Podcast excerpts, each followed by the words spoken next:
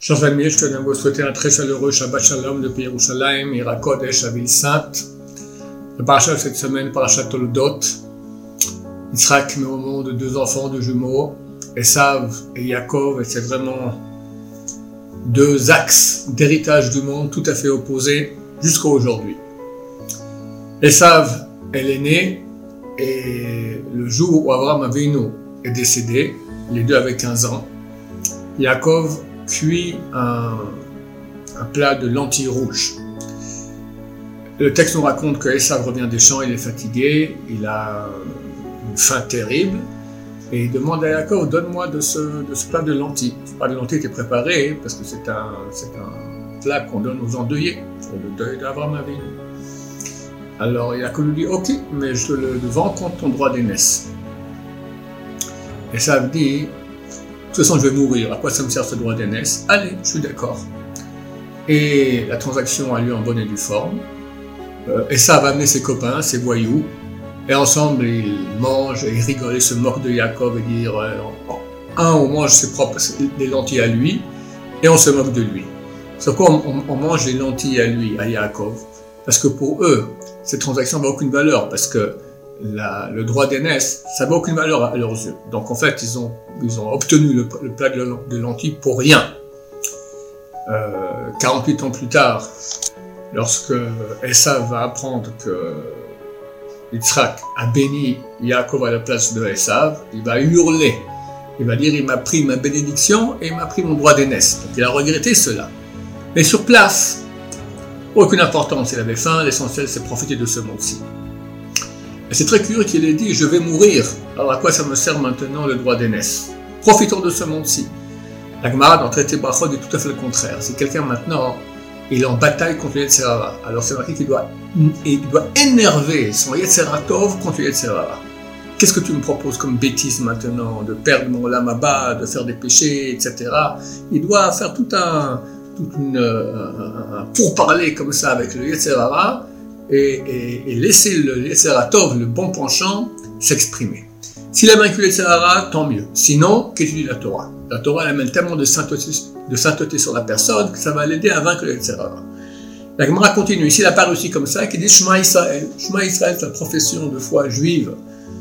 Qu'on est, est serviteur de Dieu, il est l'éternel, il est un, et tout dépend de lui. Si ça aussi, ça n'a pas marché, alors la Gemara donne le système D qui pense à la mort. Mon cher ami, tu n'es pas ici pour 120 euh, 000 ans.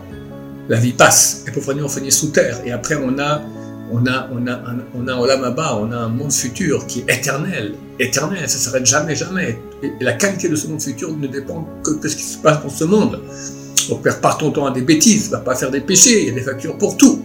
Là, normalement, la personne se réveille, elle a réussi à vaincre son etc. Donc, d'après ce Gemara, on voit que l'argument de penser à la mort, c'est l'argument top. N'était pas plus fort que cela. Or, elles savent utiliser cet argument pour exactement le contraire, pour dire à quoi ça me sert de faire des mitzvot. On vit, après on meurt, donc veut profiter de ce monde. En fait, la différence entre les deux est la suivante.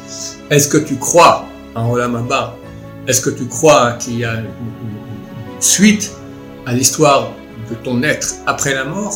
Ou bien non, on meurt et tout est terminé.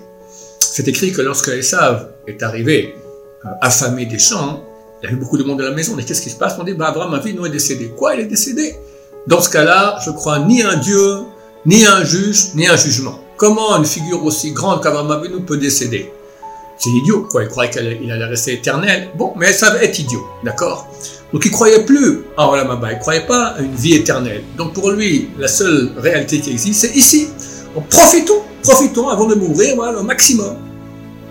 Mais nous, qui savons que ce monde-ci est passager, très rapide, et après on rentre dans l'éternité. Alors au contraire, le fait de penser à cela fait qu'on comprendra quelle est la nullité, quelle est la futilité des plaisirs de ce monde, et on, va investir dans les vraies valeurs, celles qui vont rester pour l'éternité. Chers amis, c'est un combat quotidien, à chaque seconde. Le terrain est extrêmement fort, extrêmement fort. Mais très très bientôt, chers amis, ma chère se dévoile. On le sait, vous le savez, tout montre cela.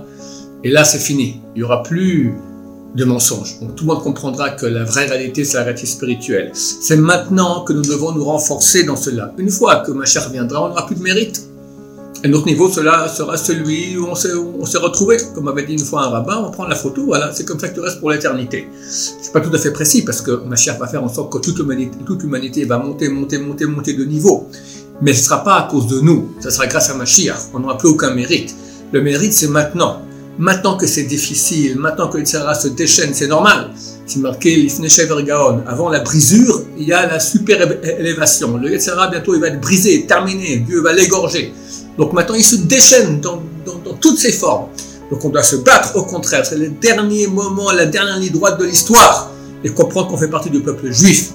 Qui pour nous, ce monde-ci est un monde d'épreuves, un monde passager. Ne pas faire attention à toutes ces propositions extraordinaires du Yetzirara. Viens, kiffe dans ce monde. Non on est là pour être serviteur de Dieu, on est là pour kiffer dans le monde de réalité, qui sera lui éternel, et pas dans ce monde euh, qui est tellement futile et tellement passager. Je vous à tous un Shabbat Shalom plein de bonheur, plein de sainteté, plein de proximité de Dieu. Amen, Amen, Shabbat Shalom, revoir.